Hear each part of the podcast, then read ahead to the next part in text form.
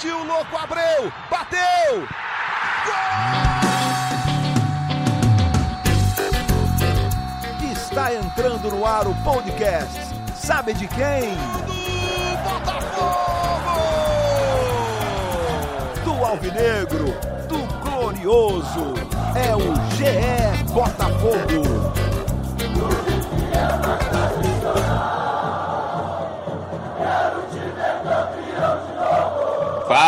Torcedor alvinegro! Tá começando o episódio 74 do podcast GE Botafogo. Eu sou o Luciano Melo. Dá até para fazer uma vinheta gravada depois de mais um empate do Botafogo, que são muitos no Campeonato Brasileiro. Estou aqui recebendo dois setoristas de Botafogo do GE para falar do décimo empate do Botafogo em 17 jogos. Primeiro, por ordem alfabética, Emanuele Ribeiro, como é que você está? Seja bem-vinda. Fala, Luciano. A gente fez outros programas em melhores momentos e agora décimo empate do Botafogo no Campeonato Brasileiro. Mas vamos falar sobre essa partida e sobre o que podia dar certo e o que deu errado. É isso. Algumas coisas funcionaram, a maioria não funcionou. Para falar bastante disso, outro setorista de Botafogo do GE. Como é que você está, Taiwan Leiras? Seja bem-vindo. Fala, Luciano, Manu. Olá a todos que nos ouvem também. É, o jogo ontem parecia que seria uma, uma noite boa para o Botafogo, né? Começou muito bem, mas é, no segundo tempo o que era bom virou uma frustração danada. Mais um empate do time e uma chance perdida de, de sair lá de baixo, né? Uma chance de ouro perdida. É, assim, o jogo todo mundo comentou, a gente não tem muito como fugir do óbvio para começar a análise do jogo. Um primeiro tempo dos melhores que eu vi do Botafogo, assim, é, é, é, raro você ver um time, seja qual for, Atlético Mineiro, time que, está, que estão lá na frente, times muito ofensivos. É difícil você ver um time finalizar 15 vezes em 45 minutos, como foi o caso do Botafogo no primeiro tempo, mas que parou no Tadeu, que é ótimo goleiro do Goiás, é um dos destaques do campeonato na posição, e parou em, em algumas questões que a gente vai debater aqui do time, de funcionamento do time mesmo. E um segundo tempo muito aquém, né, Manu? Assim, era, era o momento de pressionar, de tentar a vitória de qualquer forma, e no segundo tempo o Goiás teve até mais chances que o Botafogo. O Botafogo não foi, não foi pressionado em momento algum. O time do Goiás é muito fraco, na minha opinião. Goiás e Curitiba, já falei isso aqui, são destacadamente os dois piores times do brasileiro. Por isso era um jogo em casa que o Botafogo tinha que fazer os três pontos de qualquer forma. E no segundo tempo o Botafogo não conseguiu abafar, né? não conseguiu pressionar, ficar em, deixar o Goiás ali preso com duas linhas, da meia-lua para trás praticamente de defesa. O que se viu no primeiro tempo faltou no segundo. Sim, primeiro tempo muito bom. Acho que dos últimos que, que eu vi do Botafogo foi um primeiro tempo acima da média, o time muito mais objetivo, é, buscando o ataque a todo momento. Quando tinha a bola, não pensava naqueles passes para o lado, para trás, pelo contrário, empurrando o Goiás para o seu ataque, para o seu campo de defesa.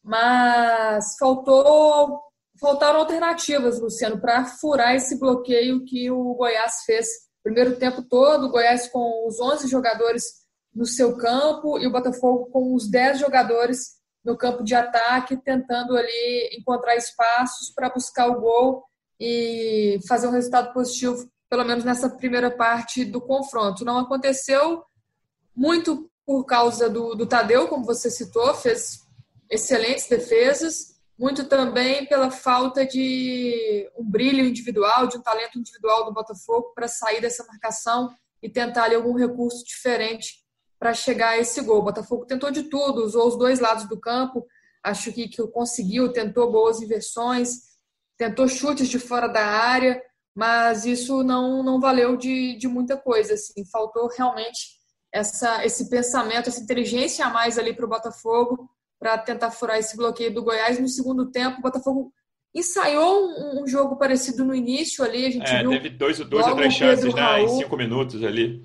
É, sim, o Pedro Raul logo colocando uma bola, tirando tinta da trave ali do Tadeu, mas depois uma queda absurda de, de produção. Alguns jogadores é, a gente viu que cansaram. As substituições do Bruno Lazzaroni também não fizeram efeito. Eu acho que o Botafogo acabou perdendo essa identidade, essa cara que, que teve no primeiro tempo. O time ficou muito desorganizado, muito bagunçado, com o relógio contra também, né? Aquele jogo de paciência que foi preciso no segundo tempo, no primeiro tempo. Na segunda etapa, essa paciência parece ter esgotado e, e o Botafogo foi para cima com o que tinha, da forma que, que é, queria ali, de qualquer jeito. E o Goiás, pelo contrário, eu acho que, que as substituições foram melhores, deixaram o time um pouco mais ofensivo, mas nada também, eu acho que é, pudesse prejudicar muito a vida do Botafogo, até porque nas chances ali que o Goiás teve, uma delas até mais perigosa, o Diego Cavalieri também apareceu bem. Sim, achei que o Cavalieri fez bom jogo, assim como a dupla de zaga, achei que foi bem, Marcelo Canu. Honda também, não foi, não chegou a brilhar, mas teve uma boa atuação. Que, é, tá, uma coisa que eu queria já falar de primeira, assim, o que você achou da volta do Bruno Nazário, que é uma posição muito carente, a gente falou várias vezes aqui de criação, de jogador pelo lado, como o Botafogo sentiu falta. Enquanto o Bruno Nazário estava jogando também, não, não, era uma posição que estava resolvida com ele, mas foi, ficou pior ainda sem ele. E achei que isso até ficou simbólico no jogo contra o Goiás. O Bruno Nazário teve uma grande atuação? Não, não achei que teve. Longe disso, foi uma atuação regular. Mas o time piorou quando ele saiu, né? Foram as primeiras substituições ali aos 19 minutos. Saíram o Nazário e o Juan para entrar o Davi Araújo e o Guilherme Santos. O Davi Araújo entrou muito mal. É um cara que, mesmo não sendo exatamente né, o dono da posição, a posição que ele mais gosta de jogar, entre as opções disponíveis hoje, qualquer outro hoje me parece que o time piora sem o Nazário, tá? É, eu acho que mesmo não sendo na posição dele de meio de campo, ele é titular absoluto do time hoje. Vale lembrar que ele voltou de, de uma lesão muscular, é o primeiro jogo dele depois de, ser, de se recuperar dessa lesão. E o que a gente ouviu é que até dias antes, é, na véspera do jogo, ele ainda estava sentindo algumas dores no local. Então, acho que nem dá para dizer que ele estava 100% assim, zerado, mas, mas já tinha condições de jogo é, foi substituído durante o jogo, acho que também por isso, por essa condição física. Mas é, a diferença dele para as outras opções ali é, o, é a tecla que a gente bate quase todo podcast. Né? O Botafogo não tem, é, pelo menos na avaliação da comissão técnica, eles deixam isso claro pelas escalações do time, não tem opções ali do lado de campo que sejam confiáveis, desde que saíram os dois titulares há mais ou menos dois meses, quase três meses atrás, o Luiz Fernando e o Luiz Henrique é, não tem ninguém para jogar ali que seja realmente da função, que tenha a característica que, que a comissão gostaria, eles colocam ali jogadores que não são exatamente da, da função, como o Juan de um lado, Bruno Nazário de outro, mas que pela qualidade em relação à concorrência que eles têm no elenco, é, vão melhor. Sobre o, o jogo, o, o PVC até comentou isso na, durante a transmissão e, e eu percebi também, eu concordo bastante. Deu para ver que que o Botafogo foi bastante treinado para esse jogo. Assim, o Botafogo tinha uma estratégia clara para esse jogo e uma estratégia que deu certo. É, quase deu certo, né? Porque não saiu o gol, mas que criou volume, criou chances, teve um, um, uma estratégia de jogo definida é, a partir do adversário. Só que faltou, como a Manu também já comentou, ela estava lá no jogo e, e viu melhor. É, faltou é, é, qualidade, faltou um pouco de lucidez também para tomar a decisão certa na hora de sair na cara do gol. Né? O Tadeu também teve uma noite iluminada, mas eu acho que o, o, ataque do Botafogo tem muito menos, tem muito mais demérito do que o goleiro adversário tem de mérito ao se analisar o resultado de ontem. E aí acho que falta também, outra coisa que a gente cita direto aqui nos episódios, falta variação e opções de banco, né? Assim, o, a entrada do Davi Araújo foi muito ruim. E aí, outro jogador que eu queria citar, Manu, mais, de forma mais longa, é o Juan. É, eu vi muita gente reclamando dele no primeiro tempo, torcida alvinegra, quase todos irritados. Eu não achei que ele fez um primeiro tempo tão ruim. Falei aqui, né, que ele foi um dos dois primeiros a sair aos 19 do segundo tempo. Mas, cara, é o que tem, né? Assim, é, é, é o ideal, longe disso, mais uma vez, não é o ideal. É, mas eu não acho, eu acho que é um cara que não se esconde, ele erra muito porque ele participa muito. Não estou fazendo uma defesa apaixonada do Juan aqui, não. Acho que é um jogador com vários defeitos tem defeito de finalização, inclusive, ele costuma ter boas chances de gol. Até ontem deu um chute de fora da área que não é muito dele, um chute bom, que foi uma das boas defesas do Tadeu. É, o que, você achou da atuação do Juan, Manu? Eu vi que foi um dos jogadores mais discutidos pela torcida ali durante e logo depois do jogo. Como é que você viu estando lá de perto? Juan, Luciano, é uma coisa que eu até já citei em outras análises. Assim, é um cara que em muitos momentos teve oportunidades e pareceu que ia engrenar mais, no ano passado mesmo chegou a entrar ali em alguns jogos. Fez bons jogos, que... né? Chapecoense Sim. lá. parecia que ia ganhar é, até a titularidade. Esse ano acabou ganhando também por uma questão de falta de opções no elenco. É um jogador rápido, acho que no elenco é o jogador que tem para ser, ser opção de velocidade de lado para o Botafogo. Jogador que foi muito acionado contra o Goiás no primeiro tempo, mas o problema dele, algo que eu, que eu já citei outras vezes, é o erro nas decisões. Acho que, que ele erra muito na, nas, nessas decisões. Quando recebe a bola, ele tenta driblar, quando é para passar, ele passa quando é para partir ali para o um contra um. Teve dois lances legais nessa partida com o Goiás.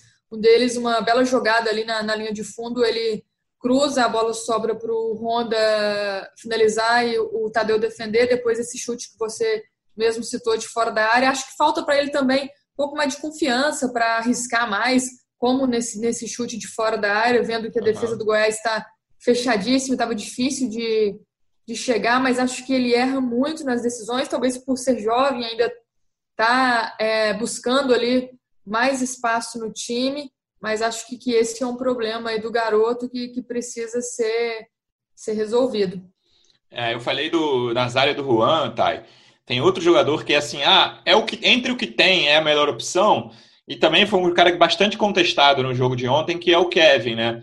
Ele falha na marcação, tem problemas, às vezes ele erra no apoio também, comete erros bobos, mas ele consegue bons cruzamentos de vez em quando. E aí, nesse deserto que é a lateral direita do Botafogo, ele vai ficando. Ele é a melhor opção disponível, não tenho muita dúvida disso. Mas é mais um desses caras que representam bem esse elenco do Botafogo 2020, que eu acho um elenco muito mal montado, com deficiências muito claras, assim, posições muito abaixo, assim, tem as duas pontas, tem a lateral direita, tem o volante ali, que a gente vai falar do Foster também. O Kevin é mais um desse, né, que representa que, cara, ah, é o melhor que tem no elenco? É. Mas é, tá no nível de ser titular do Botafogo? Na minha opinião, não. E mais uma vez ele teve um jogo de altos e baixos. É, pois é, é ele também não praticamente não tem concorrência, né? O Fernando já saiu, o Cascardo chegou, ainda não jogou, teve uma lesão ainda enquanto treinava e, e a gente não sabe muito bem ainda quando é que ele vai poder fazer a estreia. E o Marcinho está desde janeiro também lesionado e não joga, né? Então, e o Barrandegui não também. tem. É, o Barrandegui que, enfim, a gente sabe como é. é então não tem muita concorrência para ele, ele vai ficando, mas parece que é um que é um jogador que não que realmente não foi muito pensado para a forma que o, o Botafogo pelo menos escolheu jogar desde o início do ano, né? É, é, um jogador que tem muita presença ofensiva, assim, tem muito mais qualidades ofensivas do que defensivas, sendo que o Botafogo é, é, não escolheu, na maioria dos jogos, é, dominar as partidas e ter mais posse de bola e jogar no campo adversário, coisa que aconteceu contra o Goiás não acontece frequentemente com o Botafogo nesse Campeonato Brasileiro. E é, eu acho que não é coincidência que ele tenha feito um, um jogo melhor em relação aos outros, é justamente num, numa oportunidade que o Botafogo pôde ser superior tecnicamente e taticamente com o adversário. É, essa não é a realidade do, de praticamente quase todos os jogos, a maioria dos outros jogos que o Botafogo vai ter no Campeonato Brasileiro, ele oscila muito justamente quando o time pega jogadores com, com, com um pouco mais de qualidade, times mais qualificados que estão um pouco mais em cima da tabela e aí ele precisa ser um pouco mais exigido é, defensivamente ele vai mal. E aí, outro jogador que veio até com selo de aprovação do Autuori também, que eu acabei de citar, eu não sei se tem a ver com a saída do Autuori, não estou falando que o Foster estava voando enquanto o Autuori estava aqui, não é o caso, mas ele caiu muito, assim, né? É, a atuação dele, e tem um amigo meu que diz que o Foster é aquele jogador que erra com elegância, ele lembra o Rafael Vaz, segundo esse meu amigo. Ele olha, parece que ele vai dar o lançamento de 50 metros e várias vezes ele erra um passe de 3 metros. Ele é um cara que ali, na função que ele exerce, Manu, para saída de jogo, é, assim, é fundamental um cara com bom passe no, no futebol de hoje. Assim, não adianta mais ter aquele brucutu que só bate, que só fica marcando desarme, carrinho. Mas o Foster é um cara que várias vezes não dá sequência. Ele tem bons jogos, ele acerta bons passes de vez em quando, passes difíceis, inclusive mas a quantidade de erros dele atrapalha o time. Na minha opinião, ele e o Davi Araújo ontem foram os piores do time. Concordo. O Davi Araújo entrou errando tudo no segundo tempo. É um jogador que a gente sempre fala aqui no podcast que quer ver mais em ação, que pode ser uma boa opção para o Bruno Lazzaroni, mas ontem acabou estragando é, bem o, o, o, time, né? E o Foster é um jogador que vem oscilando, né? Busca uma regularidade, ainda não alcançou essa regularidade, não faz ali sua função de origem, já que ele é zagueiro, mas é o que você falou, eu até reparando em, em alguns lances do jogo de, de segunda-feira contra o Goiás, é, ele acertou uns passes difíceis, ele conseguiu umas infiltrações boas, Sim. só que, por outro lado, ele às vezes tenta o mais difícil e por isso erra muito. E esses erros de passes dele, ali na saída de bola, ali é, no centro do campo, né, às vezes de frente para o gol, acho que, que isso que deixa a torcida um pouco é, alerta e, e às vezes ele acaba sendo bastante cornetado porque deixa o time em situação de vulnerabilidade, né? E, e, não foi a primeira vez, não foi a única vez contra o Goiás, em outros momentos ele também cometeu esses erros bobos, né? Tanto que na, na última partida que ele jogou teve essa expulsão também infantil, ele acabou desfalcando o time.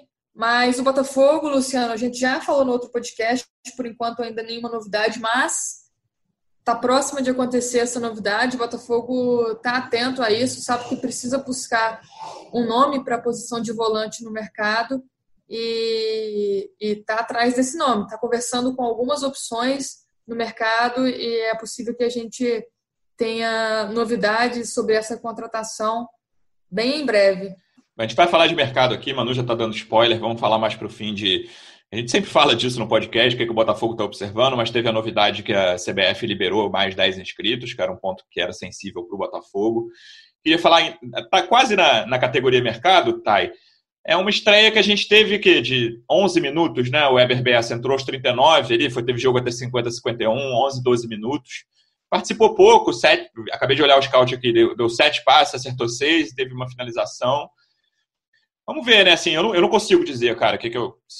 A amostra é muito pequena para mim, não consigo avaliar. Para mim é aquele jogador sem nota quando a gente dá as atuações. Você conseguiu concluir alguma coisa desses 11, 12 minutos de Aberbessa? É, bem pouco, como você disse. É, o que me, me chamou a atenção mais foi ele já ter é, pego algumas situações de bola parada já para uhum. bater no time. Assim, a, acabou de chegar e já tinham dito para a gente, assim, a gente procurando saber sobre o jogador, né, que é uma das qualidades dele, é a bola parada, né, um, é, um, é um meia ali, é, pode jogar tanto de meia como de volante. Eu acho que chega para ser uma alternativa tanto ao Nazário quanto ao Honda. E ontem o Honda, por exemplo, é, teve, teve um exemplo já prático até dessa, desse elenco curto, né, e, e como o Eber Bessa, se ele se provar é, é, valoroso, pode ajudar.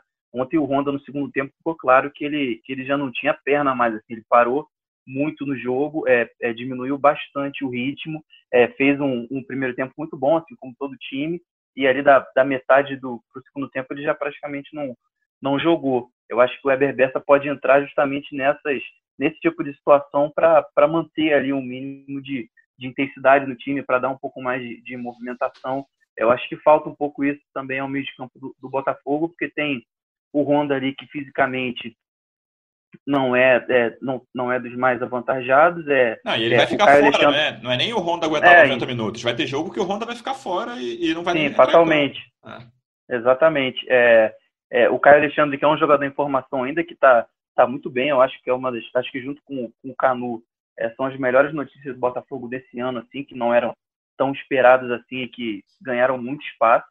É, e o Foster que não é volante, né? Então não dá essa, essa intensidade que o time precisa. Eu acho que parte dos erros dele também se explica por isso. É um jogador que está acostumado a jogar no, numa área do campo totalmente diferente, não está acostumado com o tipo de marcação que às vezes chega nele, e, e ele precisa ali tomar, acho que algumas decisões mais rápido do que ele está acostumado, ele acaba errando ainda mais.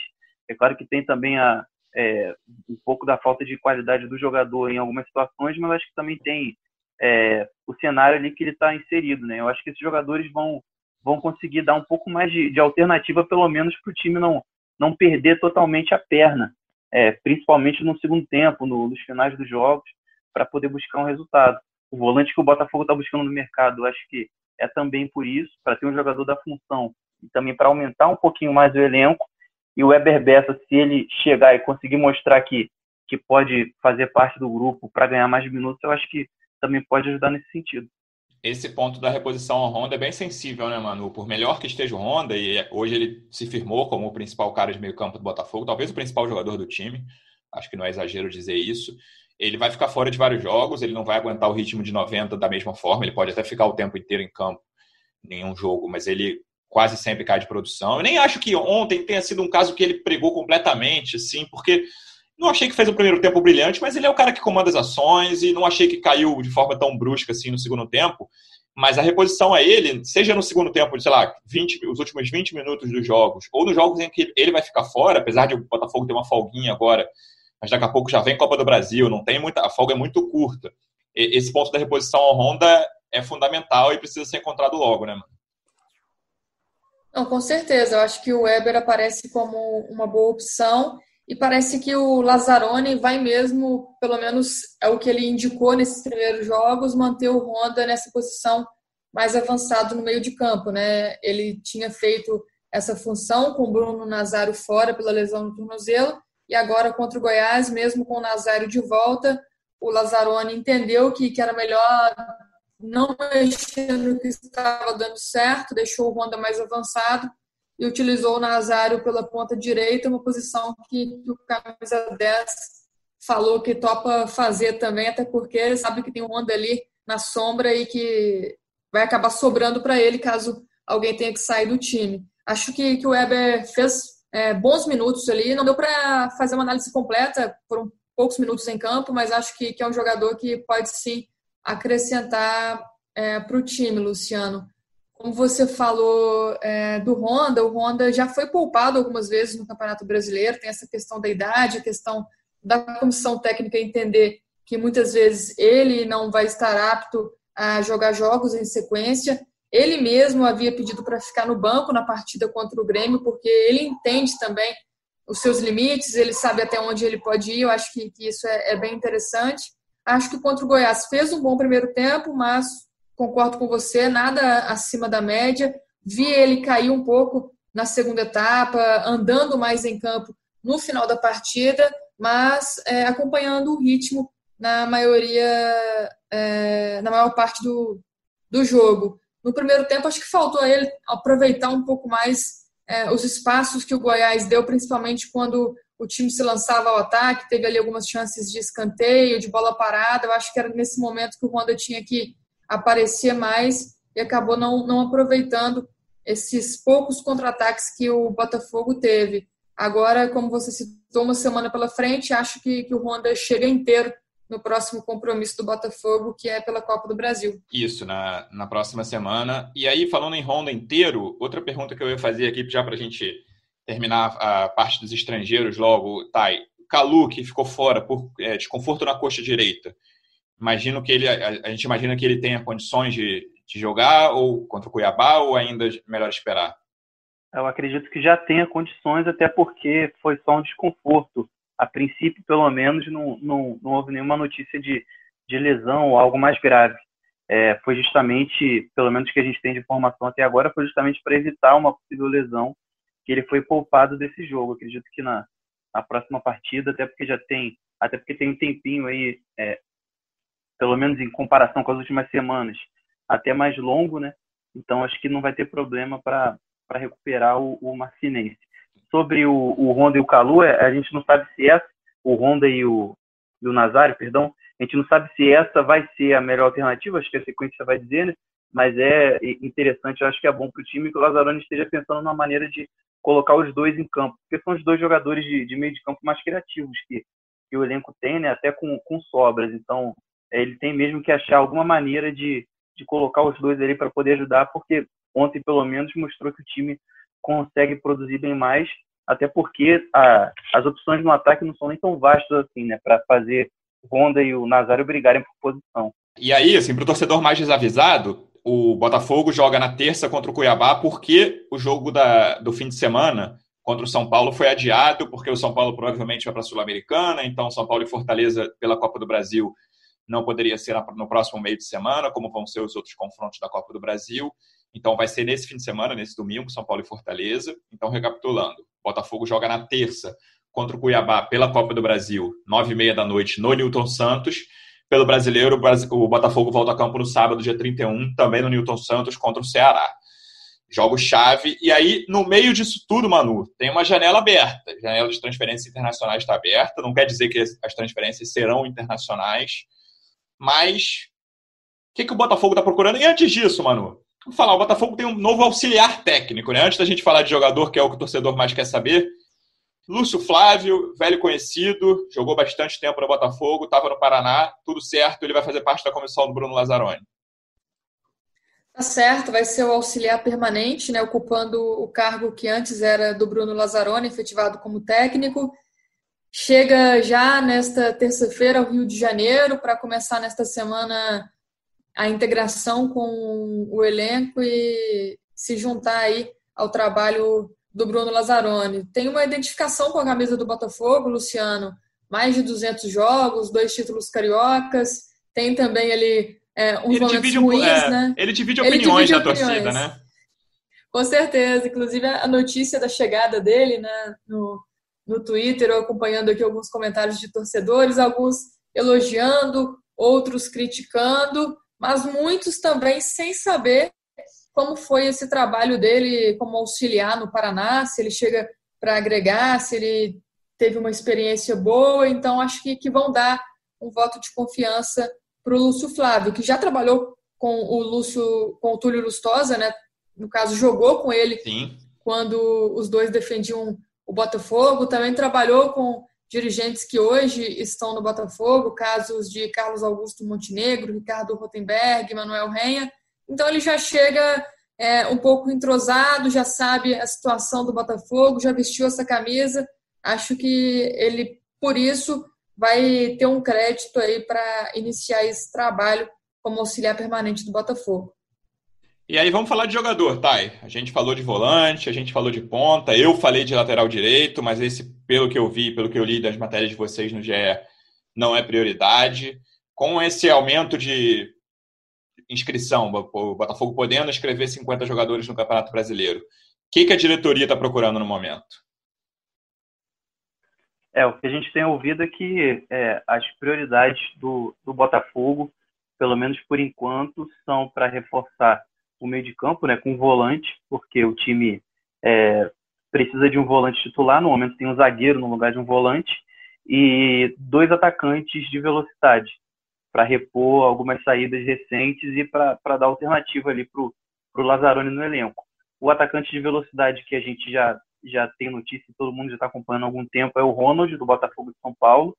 Só que essa negociação é um pouco difícil, porque o, o, o, o Botafogo de São Paulo está numa situação difícil na, na Série B. O, o Ronald é um dos principais jogadores do time e o Botafogo é, não quer correr o risco de, de, de cair para a Série C ou fazer uma péssima campanha é, por conta da, da saída de, de, jogador que é chave para eles. Né? Por isso, exige um valor é, para ser recompensado primeiro exigiu algo próximo da multa rescisória, o Botafogo tenta diminuir um pouco essa pedida, já tentou oferecer jogadores em troca e o, e o Botafogo de São Paulo não aceitou, já, já ofereceu um, um empréstimo com taxa de vitrine para o Botafogo aqui, mas o Botafogo de São Paulo também não aceitou, e agora está essa queda de braço aí para ver se os, o clube paulista vai, vai ceder ou não. É, teve também o Bismarck, que a gente já noticiou, mas que esfriou bastante essa negociação, parece que não vai sair. É, e o volante, o Botafogo tem uma lista de nomes que estão sendo avaliados. É, por enquanto, nenhum dos nomes foi, foi revelado ainda, é, mas a maioria é aqui do futebol brasileiro. É, jogadores, pelo que a gente sabe, jogadores é, vinculados a outro, outros clubes da Série A que ainda não, não bateram a cota de sete jogos permitido pelo regulamento.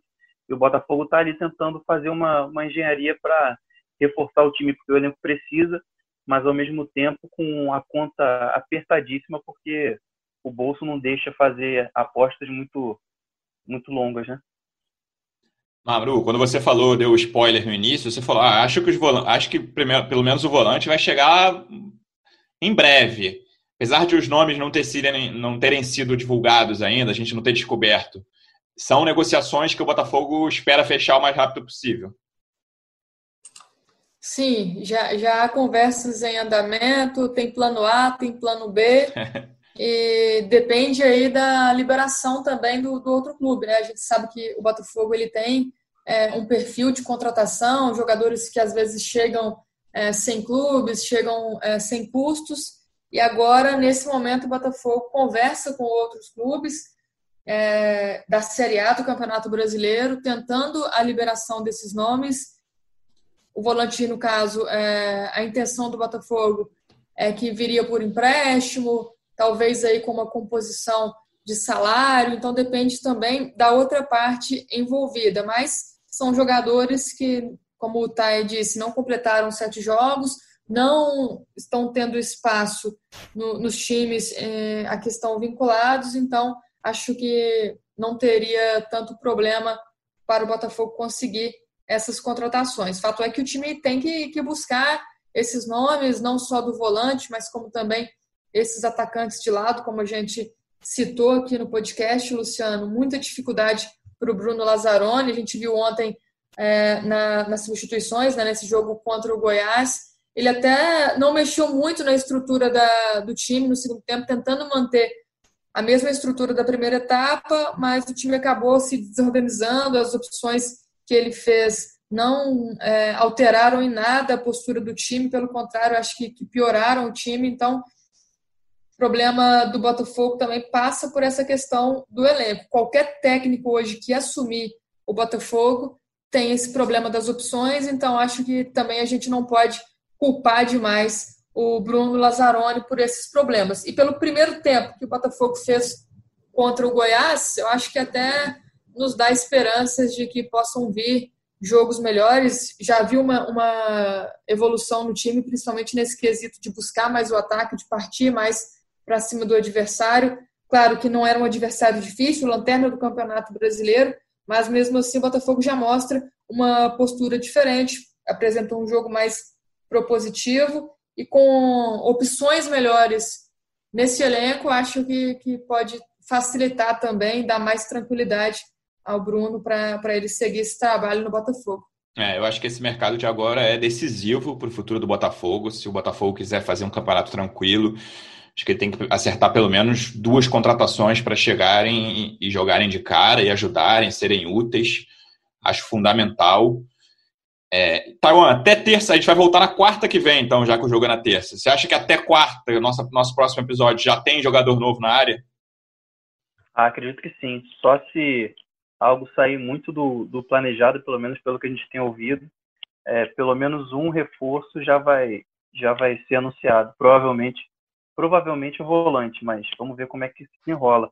Algumas negociações estão estão, rolando ainda, parece que está no, nos, nos, finalmente ali, nos últimos detalhes, mas por enquanto a gente ainda não tem a, a confirmação exata para dar algum nome aqui é, para quem está ouvindo a gente, mas é bem, é bem possível que no próximo episódio, praticamente certo, no próximo episódio a gente já vai poder falar. Veremos então, aumentou a ansiedade da galera. Quarta-feira da semana que vem a gente volta então, galera, no dia 28, falando sobre esse jogo de ida contra o Cuiabá e de possíveis reforços do Alvinegro. Vamos torcer para chegar jogador, chegar jogador que ajude. Manu, obrigado mais uma vez, até semana que vem. Eu que agradeço, um abraço para você, outro para o Tai, para a torcida Alvinegra e que essa semana seja boa para o Lazzaroni, para os seus comandados, que terça-feira o Botafogo encaminhe essa classificação na Copa do Brasil. Valeu! Valeu, Manu. Thay, obrigado pela presença mais uma vez. Até semana que vem. Valeu, até semana. Torcedor Alvinegro, obrigado pela audiência. Até quarta que vem. Um abraço.